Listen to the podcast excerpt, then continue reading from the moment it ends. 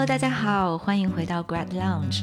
那这一期呢，又是一期闲聊的节目。嗯，不仅轻松，而且八卦。对，这个呢，主要也是我们听友里面啊有点名想听的一个话题，那就是。异地恋，或者是说异国恋，嗯，是的，因为我们很多听众小伙伴都是想要有计划想要出国嘛，嗯。嗯，所以我们今天呢就来稍微聊一下，对，尤其是如果出国读博的话，这个时间还是挺长的，嗯，是的。所以，如果是说两个人要是能到一起，那还好，但是这个概率其实还是比较低的。然后很可能会面临，就是说异国恋，或者说两个人就算都出来留学，但是可能不在一个城市，那就还得面临一个异地的这个情况。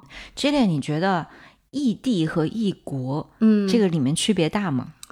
我觉得区别没有那么大，嗯，就是可能。最主要的一个区别可能是经济上面的哦。那像你距离太远的话，你要飞去找对方，嗯，首先就是你的机票会很贵，对对。另外还涉及到你要办签证呀，啊，就有些国家你得要办了签证才能过去，是，所以它就更加增加了那个难度。我觉得这个里面有一个很大的差异，就我们说同国的异地和异国，我觉得一个很大的差异是时差。哦，有道理，嗯，而且你说，就算在美国来讲，你一个东海岸，一个西海岸，它也有时差，也有几个小时的时差，对，嗯、但那个时差相对来讲还好，因为你比如三个小时，对，大家至少说大致的同步吧，嗯，但是你差十二个小时，黑白 颠倒。那就是我们有大半天的时间是 错过的，是完全断线的一个状态。对对对啊，确实是这样。哦，对，因为我刚才我觉得可能差别没那么大，是考虑的是一个情感上面的啊啊，就没有考虑实际，就说你在生活中你们两个联系的时候会面临的一个这个困难。嗯，对，确实这个时差还是蛮重要的。我觉得十二个小时算是不那么糟糕的，是不是？你觉得最糟糕是多长？我觉得十五个小时是，我同意，挺糟糕，对吧？啊，我同意。嗯嗯，但是十五个小时，我自己的感觉，十五个小时和十二个小时，它有一个比较大的不同。嗯，十二个小时基本上是早晚联系，对，十五个小时基本上是或早或者晚。啊，就它不太能把一天割成两半了。对。是的，它基本上就是说，我的早上和你的晚上我们一直联系，然后这个时间相对长一点。嗯哼，但是到了我的晚上，你早上的时候，我们可能就联系不上。嗯，我觉得其实十二个小时它的好处就是，就是好像你有两个时间段都可以联系到对方。对，有两个时间段，嗯、而且时差也特别好换算。啊、对，那倒是。嗯，对。但是，这个我们讲的是说大家是一个比较常规的一个作息啊。那、嗯、如果说你的作息非常特殊，那可能说不定也正好，也没什么问题。是的，是的。但是你要想早睡早起，估计就嗯不太行了。所以 Jillian，你是经历过异地还是异国？呃，我经历的是异国。那异地可能更早的时候了，但是就是说出国留学之后，其实面临的就是异国恋。嗯，因为我当时男朋友就是没有出国，然后我是就是确实是有时差的问题，但是我其实感觉就是还好，就可能是像我刚才讲的，嗯，在情感上面，我并不觉得说维持异国恋对我来讲说有多么的。困难，嗯，因为可能我平时更多的注意力本身就是放在学习上上面，对对对，有点这个，有点工作狂。你这句话我翻译一下就说，啊、呃，我是有异国恋，但我觉得还好，因为我主要的心思都在学习上。对对，这个不要让前男友听到。对，所以就我我就觉得，可能因为以前就说在一块儿的时候。当然，就是会比较，比方每天待待在一起，但是也是，比方待在一起去泡图书馆啊，一起学习啊。然后，当时我就是出了国之后，我们两个其实讲的就是说，嗯，没有关系，我们就是换个地方一起读书，换个地方继续一起泡图书馆。对 对对，啊，这个可以。对，所以我觉得可能就对我来说，这个还好，嗯，但确实就是说时差上面你需要。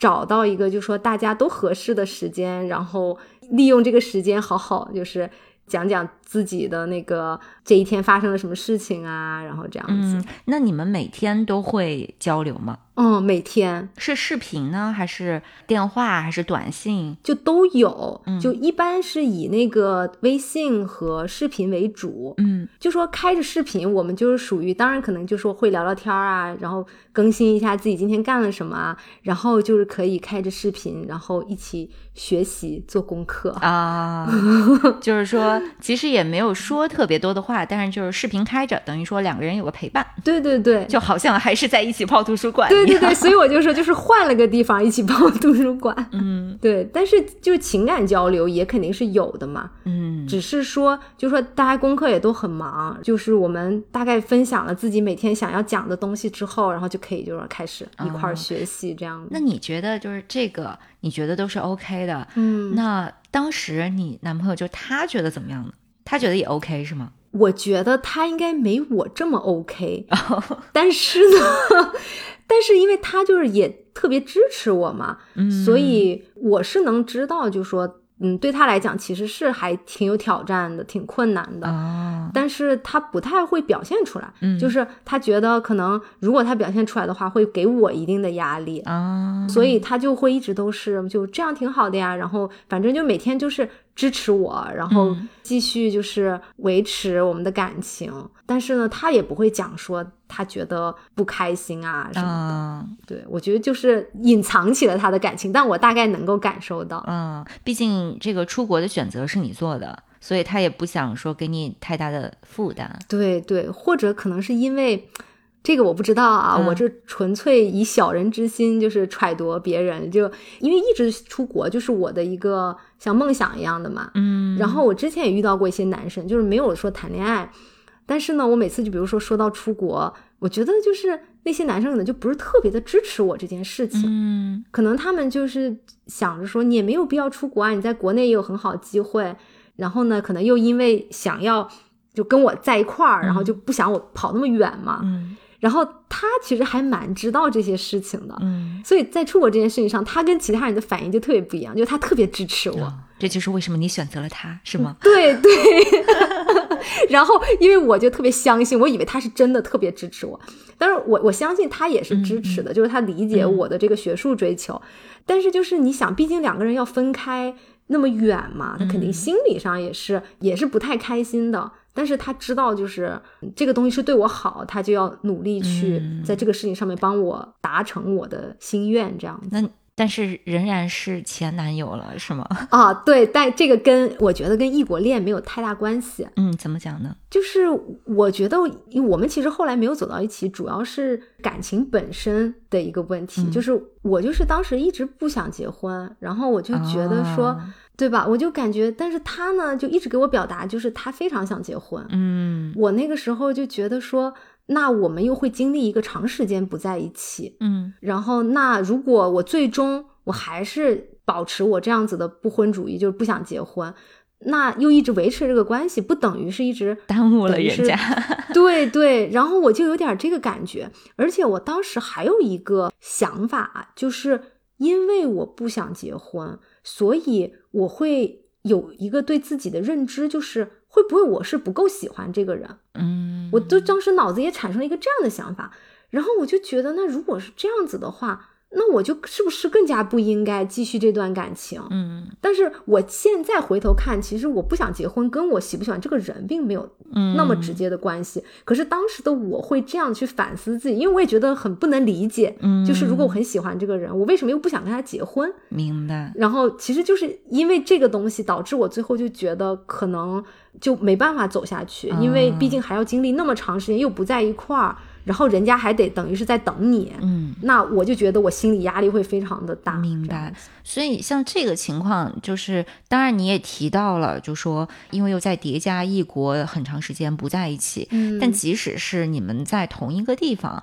如果有这样子的一个对于未来规划上面比较大的分歧，嗯也仍然可能是很难走下去的。对，就像你之前讲的，它跟异国这个事情没有必然的关联。是的，是的，因为其实在我出国之前，我们其实也稍微有讨论过一下这个事情。嗯我那个时候就已经感觉到有存在这个问题，啊然后我内心其实就还蛮纠结的，嗯就是觉得这个感情还要不要继续下去，就是为什么会出现这样的一个规划上的不一样，嗯，然后我就对自己产生了很多怀疑，嗯所以最终就说导致分开，对我来讲真的也不是说不在一个国家了。而是这个感情本身就一直存在这样的一个问题，然后我又感觉我没有办法解决它，嗯，所以就想着说，那又不在一起的话，要要这么多年，那不如就结束这个感情，这样大家也可以再去寻找嗯和更加合适的这样子。但听你这样说，我想到就是，其实我所见到的很多异国恋最终没有走下去的，嗯往往就是因为未来规划的不一致。嗯，因为其实异国这件事情本身就已经隐含了一个危机，就是说你们未来是不是还会在一起？对，就是呃物理空间上面是不是还会在一起？嗯，因为如果说你们长期的异国的话，那未来你们要往什么地方走？对对对，就因为很多人在这个地方最后发现实在没有办法在空间上最终达成一个交集，嗯，那就觉得好像就好像失去了，就像你讲的，好像失去了一个继续等下去的意义了。是的，当然可能有一些人他们是，比如说两个人年龄有差异，那可能说我现在到了要出国的年龄。然后，可是对方可能，比如说还在读大一、大二，然后这个人他已经大四了，他要出国，嗯，但这种就是说，你们最终的目标还是想一起出去，然后对这样就还好。但是如果说一个人就是打算留在一个国家，然后另一个人要去另一个国家，那可能就会感觉上就是未来的那个规划有点不太一样。是，就好像看不到一个共同的未来。嗯，就这个，我觉得是很多人最后没有办法走下去的一个很重要的原因。嗯，你要是说我们暂时的分开，这个就相对来讲就还好嘛，你总有一个盼头，或者说你总知道说啊，未来我这是为什么，我现在分开是为什么？对对，我分开是为了之后更好的在一起，这样子的话就比较有奔头。对对对，而且我觉得其实、嗯呃，很多时候。他并不是在一开始就很清楚的，嗯，就一开始只是说这个人要出国，然后那个人暂时没有出国，但谁也没有讲清楚说，或者谁也没有把握确定说未来会去哪里，嗯，对吧？出国的人他也不能保证，就说我未来一定能留在那个国家，对对吧？那没有出国的人，他可能也不会说就是完全排除掉我未来会去你那个国家的可能性。嗯，是的，嗯，所以那个时候就可能大家都还模模糊糊、不清不楚的，但是呢，也没有因为这个不清楚，所以也没有理由就说那就分开，啊然后就这样拖着，但拖拖拖拖了好几年之后，到最后就发现哦，好像没有办法走到一起。啊，所以我觉得这个其实是可以避免的。呃，如果在最开始啊，嗯我们大家就会聊未来的规划。嗯我的感觉是，如果你现在都已经选择要离开对方去另外一个国家的话，我感觉难道你们不聊一下说接下来最起码比如说两年、三年的一个计划吗？我觉得有的时候。如果这样我觉得有的时候大家是会聊，但嗯是因为谁都不好说未来会发生什么，啊，因为还都是在初步的阶段，那肯定说嘛都是往好了说，但是最后能不能实现，或者说最后想法有没有变化，这个就不好讲。嗯，那倒也是，确实很多不确定因素在里面。嗯然后还有就是很多，我觉得大家觉得维持异地恋特别困难的地方，除了刚才讲的时差，然后可能还涉及到一个就是会孤独，因为你需要对方的时候，对方没有办法在你身边，嗯这个可能也成为很多人的一个一个点，就觉得如果我需要你的时候，你都不在我身边，那我们这个我要你有什么用？对对对，就是要你何用的这种。然后再加上，就是说，尤其是又不在一个地方，可能还会面临着，比方说不一样的诱惑呀，然后你会猜忌啊，嗯，担心对方可能怎么样啊，对吧？就也会有这种由于距离导致的一些不信任的啊问。题出现。对这些，我觉得确实也是比较常见的一些问题。嗯，那这些问题，我其实感觉它还真不一定跟异地或者异国有什么关系，只是说嗯异地和异国的事实加剧了这些矛盾，嗯，就把这些矛盾突出出来了。但其实它本身就是在的，你哪怕就在同一个城市，你哪怕就天天黏在一起，你如果本质上是一个不容易信任对方的人，你还是不信任他。对因为他总要去上班，他总要去哪里，那你还是会不信任他。是的，那你他也不可能二十四小时黏在那儿，你随叫随到。嗯，那你这个时候还是可能会有觉得你需要他，他不在的时候。对的，对的，这点儿我特别赞同你说的。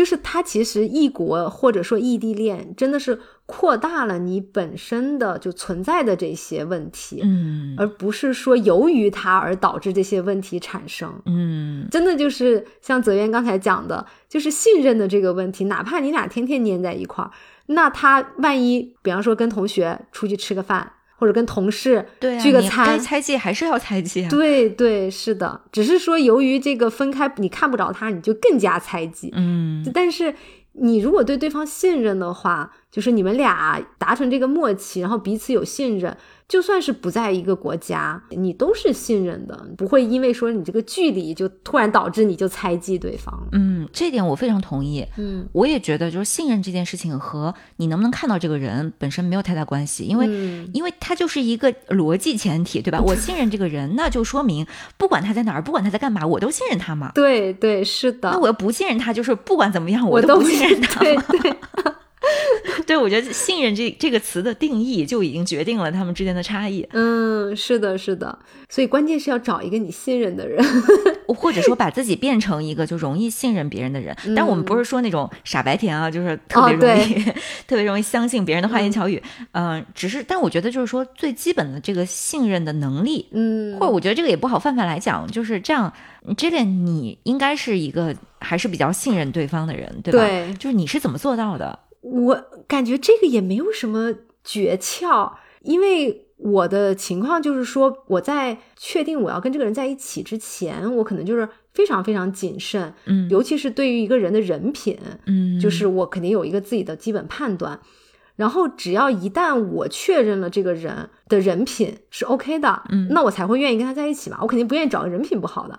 那我都已经跟他在一起了，我就说明我已经认可了这个人的人品，所以我就会给他百分之百的信任。嗯，就是明白。对吧？就是我一直觉得这个东西，就是你既然已经跟了这个人，你就给他全部的信任。如果出了问题，那我就认栽，嗯然后我就撤退，嗯就是说啊，自己怪自己有眼无珠嘛，怎么就没看出来这个人是这样子？嗯但是我不喜欢说我已经认可了这个人之后，我还怀疑他。那我自己多累呢？就是你嗯每天都在担心说这个人在干嘛，他有没有背着我干什么呀？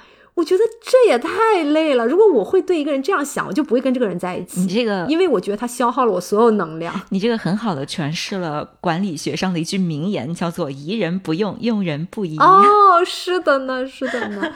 哎，但是我印象你应该也是这样，就是嗯你选择了对象之后，你应该也就不是很猜忌的那种啊，对，我会完全信，对对对，是的，是的。嗯，而我觉得跟你说的那个是很像的，而且我觉得我本身就是非常尊重彼此空间的人，嗯就我自己特别需要我的空间，所以我也特别尊重别人的空间。啊，明白，所以，呃，有的时候可能我们可能会看到一些案例，或周围可能会有这样的一些例子，比如说怀疑别人，然后去呃看看别人的手机啊，或者说去查一些什么消息啊，什么这些我从来不会做的。哦，我也不会，嗯，我也从来不查手机什么对的。我不会去看别人的手机，而且我也不喜欢别人看我的手机。啊，倒不是说我做了什么，那也没有，那也没有什么不可以看的。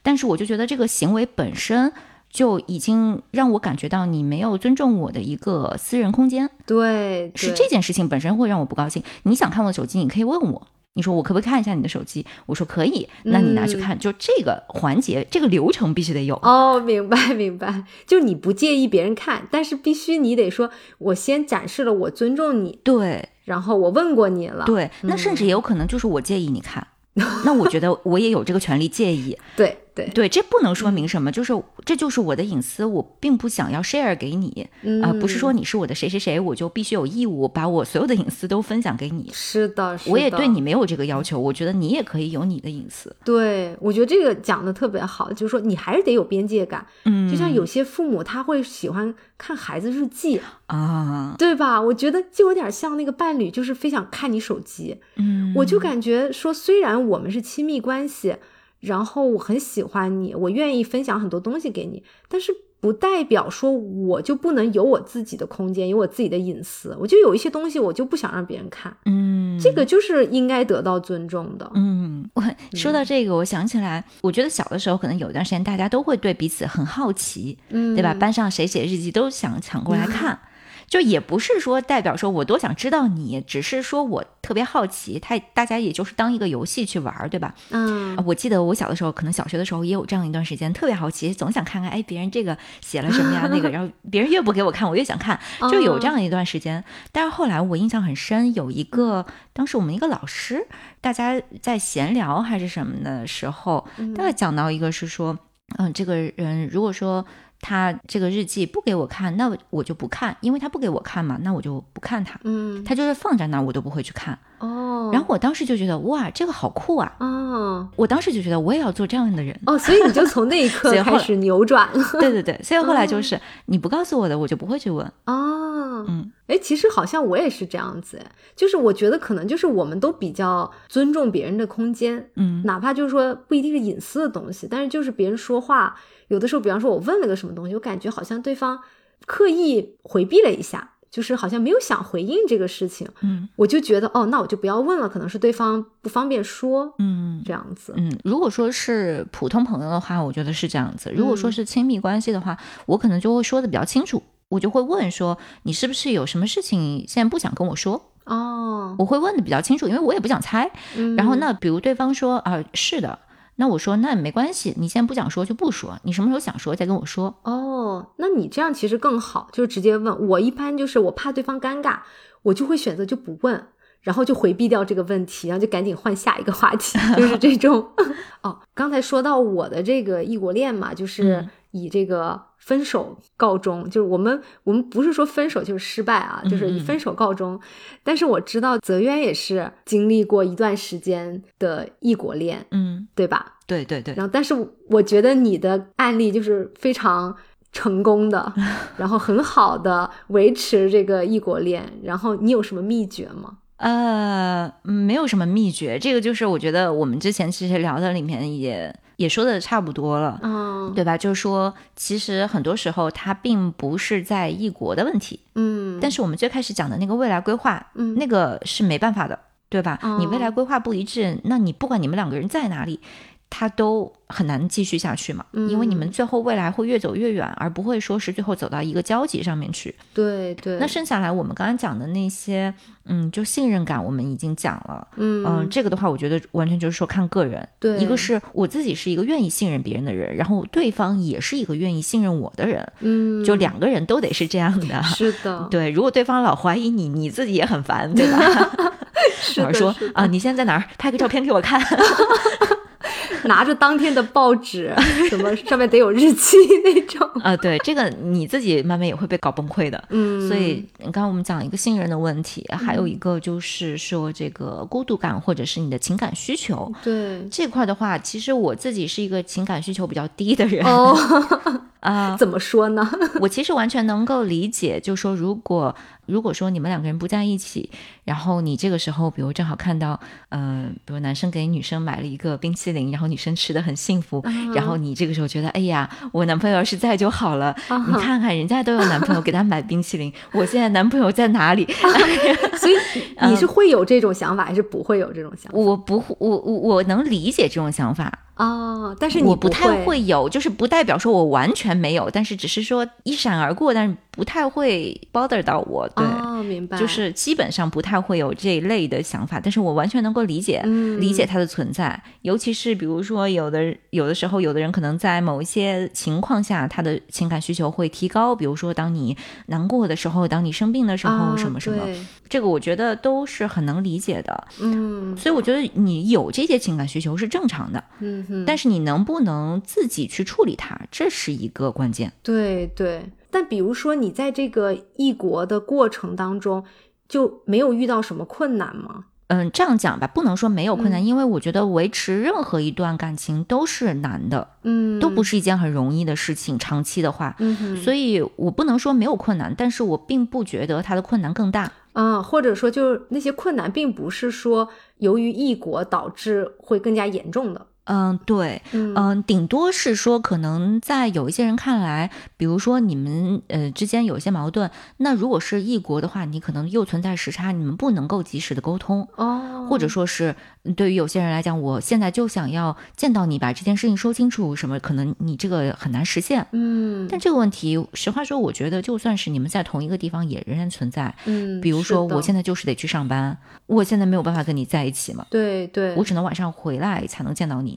这个我觉得也是很正常的，嗯嗯，所以我觉得没有一个太明显的一个差别，嗯，相对来讲，我觉得其实还会有一些好处哦。我相对来讲，我觉得异国还会有一些好处，对，嗯，就是因为你们并不是天天在一起，所以有很多琐事可能会省掉。啊，因为那些东西其实也是也也是一个比较困难的一个需要磨合的东西。嗯，那当然你们需要这些东西去磨合，但是有的时候可能你们也需要冷静和分开，对，也需要距离。是的，之类你有这种感觉吗？呃，因为可能就我本身也是那种就是需要一定自己空间的，嗯，所以我一直觉得就两个人不在一个地方，我还觉得蛮好的，嗯，就有比较多的一个自己的空间，嗯，然后可以去做。做自己想做的事情，就确实我也感觉好像异国或者异地对我来讲，好像是并不是一个弊端，嗯，当然我也不能说它是一个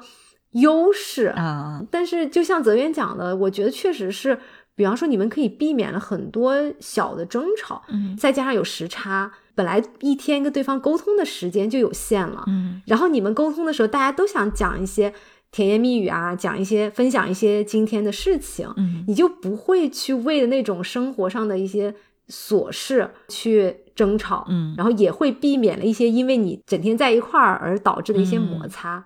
对，这我觉得是这样子的，而且我觉得有的时候，就说你人总是有情绪的起伏嘛。嗯，对吧？每个人都有低落的时候，他有的时候其实也不是因为对方，嗯，是因为你自己生活上或工作上遇到了什么问题，你今天就是不爽，那你看什么都不爽，是的，对吧？那别人也是一样，可能对方也是一样，对方他今天就是看什么都不爽，你自己还觉得很委屈，你怎么这样子说话，对吧？但其实跟你没关系，是他的问题，是的。那但是他也不是圣人，他也不是说我就外面的气我一点都不带到你面前，这个我们谁也做不到，对吧？我们都想尽力回避掉。那那我们当我们意识到的时候，也会觉得啊，确实我这样做是有点不太妥当。但是当时你这谁能控制得住呢？对吧？对。所以像这种情况下，我觉得确实，呃，如果你们本身就有一定的距离，它就很完美的可以回避掉。是的，是的。嗯，对，我们刚才就是聊了这么多关于异地恋的一些东西，我觉得整体上来讲的话，我跟泽渊应该都比较认同的，就是异地恋或者异国恋。本身它不会说那么直接的导致你们的感情特别难继续下去，可能很多的矛盾是你们感情本身就已经出现了的，只是说通过这个异地或者异国的这样一个情境，扩大了你们感情本身已经出现了这些问题。嗯，是的，我觉得就是一个是有一些人他可能本身就不太适合。异地恋，嗯，比如说你的情感需求特别高，嗯，那确实异地恋就会更困难嘛，对，嗯，或者说是你就特别没有安全感，嗯，那确实也不太适合，嗯，所以一个是个人体质，然后还有一个是你们的关系本身是不是匹配。嗯，但除此之外，我觉得还想再提一点啊，就是有的时候可能这段关系本身是好的，但是因为你们在异国之前很多事情没有谈清楚，导致后来在异国的实际状态中出现了预期上的不匹配，而且这种不匹配来自于你们前期的误会，因为前期没有谈清楚，最后导致不能走下去。这个我觉得是可能是存在的。嗯，什么意思呢？嗯，举例子来说吧。你们说好，现在从呃下个月开始我们要异国了。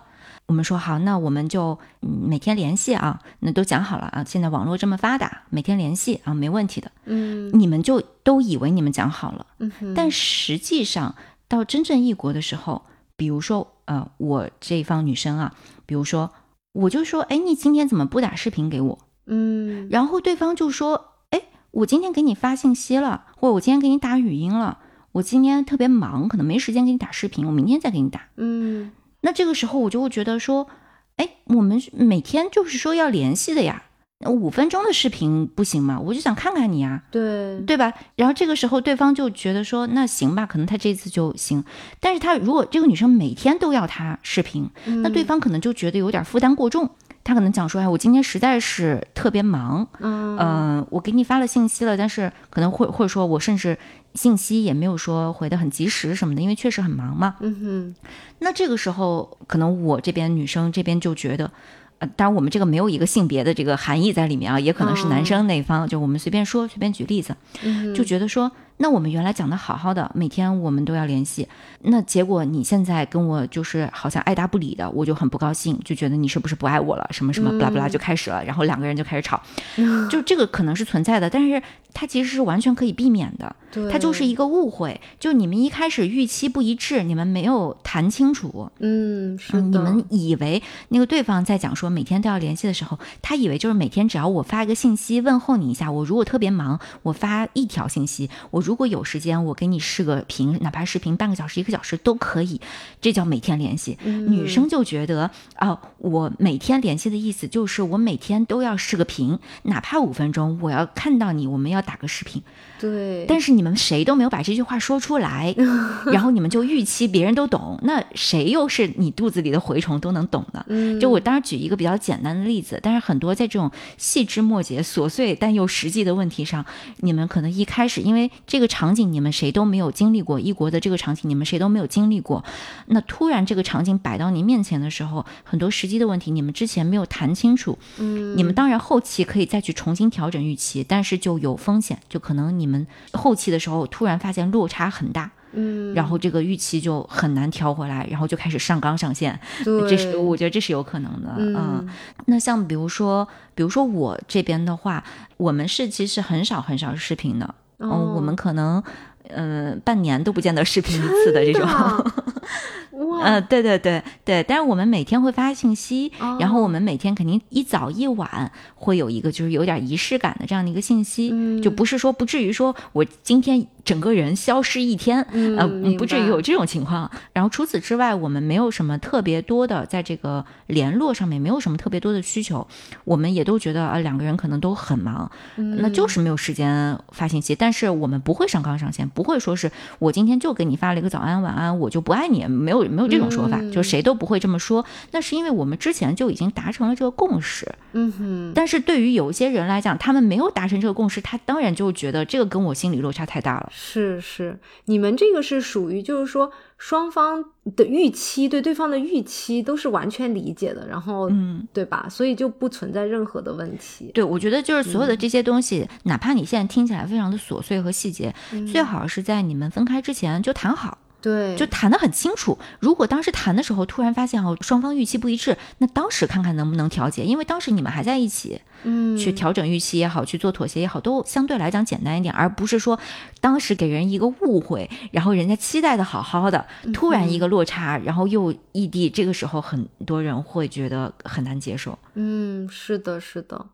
对，所以什么东西，我觉得就包括说是未来的规划，嗯，就可能你那个时候也不一定很清晰自己的规划是什么，嗯，但我觉得就说两个人也可以在没有分开的时候，还是要花时间聊一聊，嗯，就是未来尽量两个人怎么样可以在一起。就如果你在分开之前你都不会去聊这个事情，那你等于就是也没有把对方规划在你自己的未来。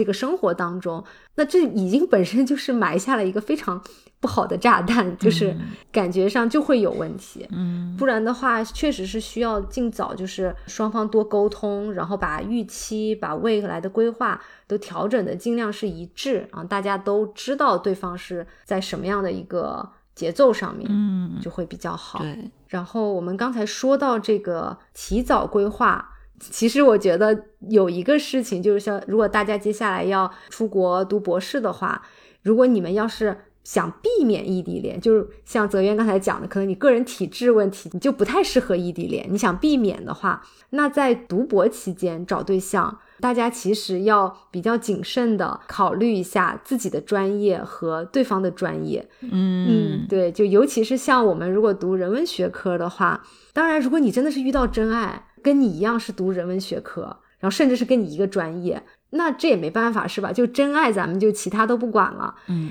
但是如果就是说你只是不一定是遇到真爱，就只是在你还在寻找的过程当中的话，嗯可能尽量不要找同一个专业的，或者说人文领域，就是跟你专业非常相近的。嗯因为你想一想，以后你要出去找工作的话，嗯，你们两个能在同一个城市，这个概率实在是太小了。尤其如果是在国外的话，嗯，如果在国内，你们比如说都在大城市，两个学校，呃，甚至是一个学校都是有可能的。啊，对对，但是在国外，如果你们两个人都在国外，都是人文领域，你想在同一个学校、同一个城市找到教职，这个非常难。嗯虽然他一般来讲会有一个配偶的安排，就是他会考虑，如果他雇了一个人，他会考虑对方的配偶，就会优先考虑对方的配偶。嗯，但是如果你们的专业又特别接近的话，这个确实让人家很难办。对，如果你们专业差的比较远，而且其中有一方的专业是那种大专业，嗯那相对来讲还概率会高一些。是的，是的，我自己知道，就是比较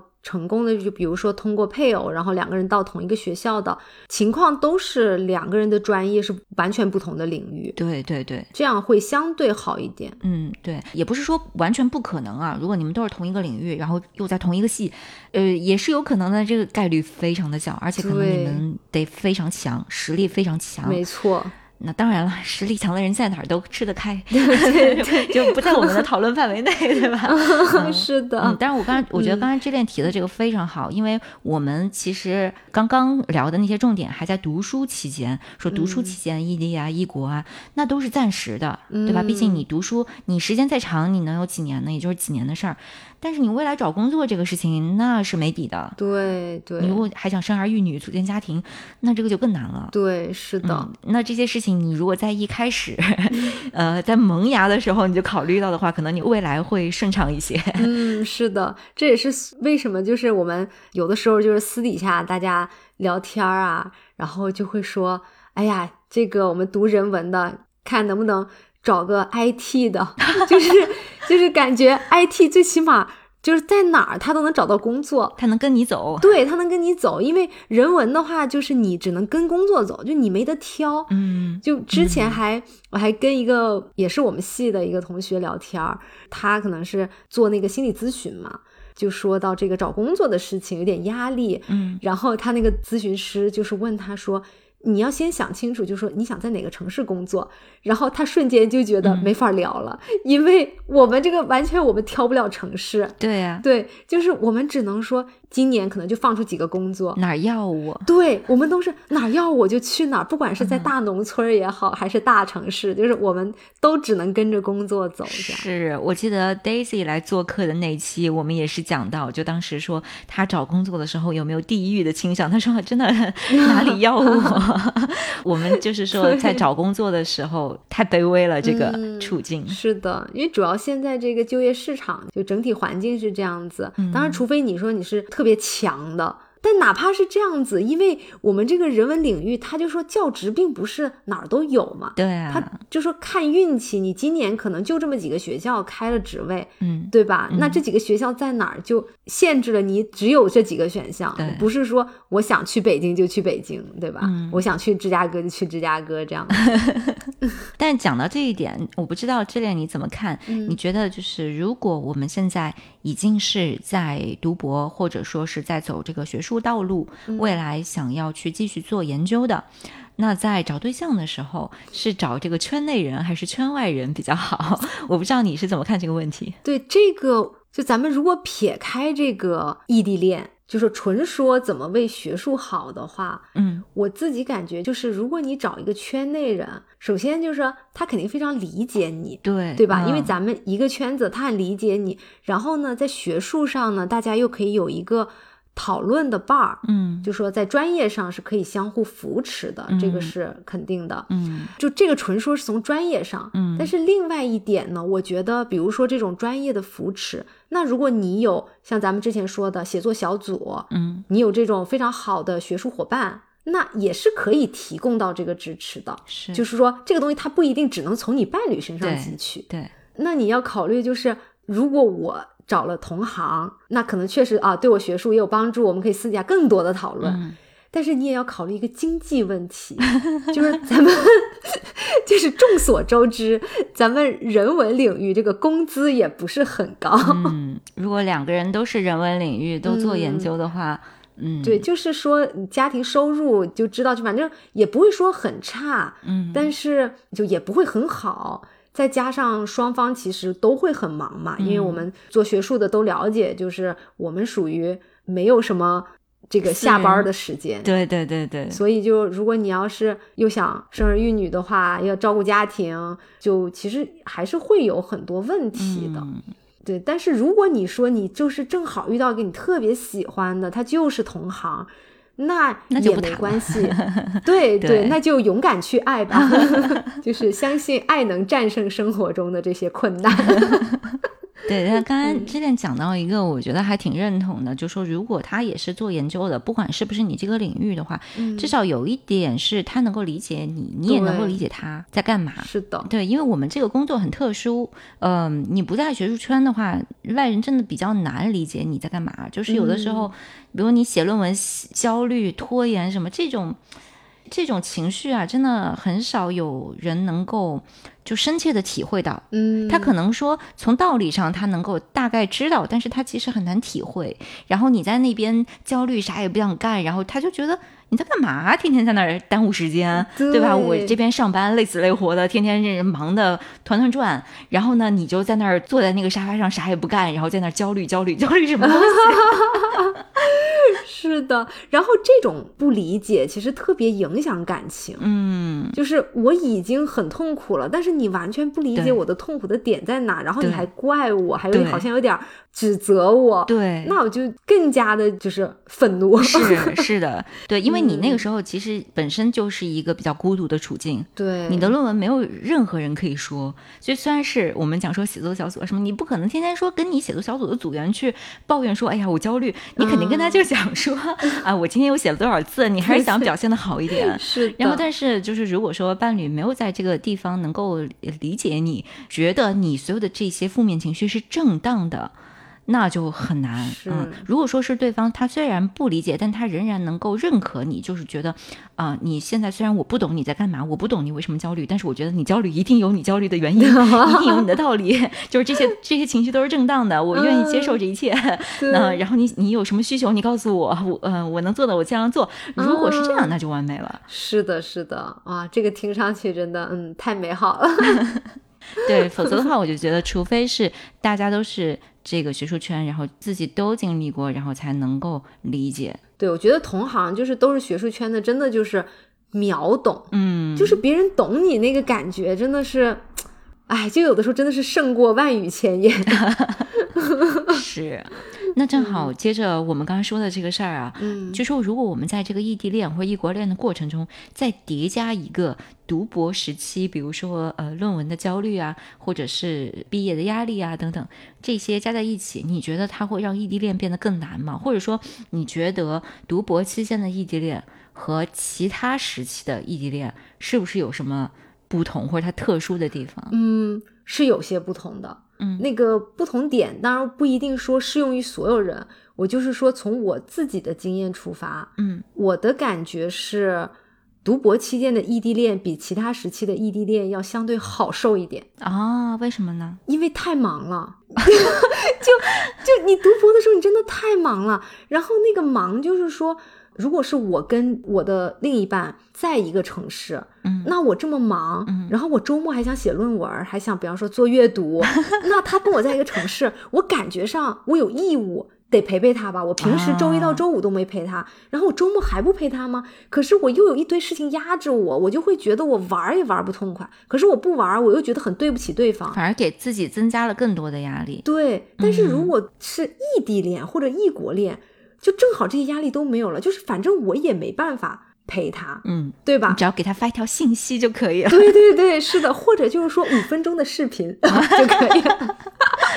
都可就是以。对我就不需要说投入那么多，嗯并不是说我不想投入，而是真的那个课业压力过大，就有的时候导致你的精力实在是没办法，就他必须得分很多嗯给你的学业。是，可是如果说我不是读博，嗯我是比如说大学，可能课业压力没那么大的时候，嗯那如果异地恋，我就会觉得我有很多的空闲的时间，我想要跟对方一起去做一些事情。可是如果我不跟他在一起，那我就会觉得啊，很想这个人，然后他为什么不在我身边呢？然后我又开始觉得，哎呀啊，，周末的时候，你的所有的其他的舍友 都跟男朋友出去玩了，然后我？孤零零的是吗？对，我觉得这样会更难接受一点。但是嗯如果就是我读博期间，我自己本身就很忙，这样我如果不在一个地方，反而就说那个时间我专注在我自己的学习的话，我也不会觉得好像辜负了对方对我的期待。嗯，哎，我觉得这个正好就是说，有很多人他可能读博期间因为觉得特别忙，所以也就压根也不想谈恋爱，啊，对吧对对，是的，嗯、就觉得没时间嘛。没错嗯所以讲到这个，我就想起来，就是说，我觉得你刚才讲的那个状态，它适用于你们已经有一定的感情基础才行。嗯、没错。如果你们是刚在一起，然后天天嗯早晚也不见，周末也不见，然后天天说呃我做阅读，我要写论文，那对吧？那人家凭什么？我你真的是说到一个太关键的点了，这个说的特别对。确实，刚才那个情况能维持，只能是已经非常有感情基础，嗯就说已经可能谈了有一定的年限，然后双方对对方都非常了解、非常信任。嗯如果是刚开始谈，那是肯定不行的。如果你说你热恋期，然后你天天就是说我要搞阅读、搞学习，那别人就说你就是不想谈了呗。只是在我这儿挂个名，打个卡。对对对，你你实际的对象是你的学习。对，是。还有一个就是说，嗯、我觉得读博期间，如果你的对象是圈外人，嗯那我觉得其实也有一个挺不同的地方，就是多半来讲，他就已经在工作了。嗯，是的。嗯那我觉得这个时候，他其实还是有一个蛮大的差异的，就是呃，你这边呢是天天是一个学生的状态，同时还不知道自己毕业啊、找工作啊什么这些情况都八字没一撇，都不知道，都不好说。但是对方呢，其实已经可能在这个他的工作岗位上面已经干了几年了，已经不是新人了都，可能已经是一个呃，说不上中层，他也是一个小的一个管理人员了。嗯，已经事业在蒸蒸日上，然后呢，钱也越赚越多。这个时候，你们两个人其实就挺不对等的。我不知道这点，如果是你的话，你会不会有这种感受啊？嗯虽然我没有经历过，但是我周围有朋友是遇到这样子的事情，然后嗯我觉得大家想象一下，大家也能够理解。对，我觉得这种情况下，其实会更增添一种不理解和不稳定的因素。嗯，我的感觉是，呃，就是当然咱们不想把那个就说跟性别扯的那么直接的关系，嗯但是我的感觉可能是作为一个女生，嗯我觉得相对会好一点点，可能比男性要好一点点。就是说，你读博的时候，你的对象已经在工作，并且可能在自己的事业上小有啊，所成。我明白你的意思。，对，就是女性的话，我觉得相对还好，嗯，因为男性如果他比你事业上更发展的快、前进的快一点的话，嗯对他来讲是没啥问题的。嗯，然后，那我们作为女性来讲的话，可能就也还好嘛。嗯，对吧？尤其是我们如果人文学科本身经济上的回报不会那么高的话，嗯你另外一半如果能够经济回报稍微好一点，那对整个家庭来讲也是会比较好的。是，但是反过来，比如说是男生是在读博，嗯然后女性已经在事业上小有所成，这个情况，因为我确实身边也我也好像也没有这样子的朋友，但我不知道泽我约你有没有？哦，你有啊？我有认识的。，哦那你觉嗯得怎么样呢？会有问题吗？嗯，不一定。嗯我所了解到的还不止一对儿，哦，呃，其中有的还好，有的会有问题。这个确实，我觉得对于男生来讲是一个挺不公平的事情。嗯其实我们讲说女权，其实嗯、男生很多时候也是受到这个我们传统父权制的压迫的。嗯 是的我觉得也应该为他们站出来说话。对对，没嗯错，，就是在这个时候，你看，明明女生遇到这种事情并没有太大压力的时候，反而为什么男生就要承担那么大的压力和那么多的不理解，对吧？嗯这个就是一种社会角色给他们的一个不公平的压力嘛。对对，或者这个时候可能如果是男生读博的话，可能也会面临很多外界给他的转行的压力。嗯嗯，尤其是在一些容易转行的专业里，对对吧？然后呢，别人就可能会说，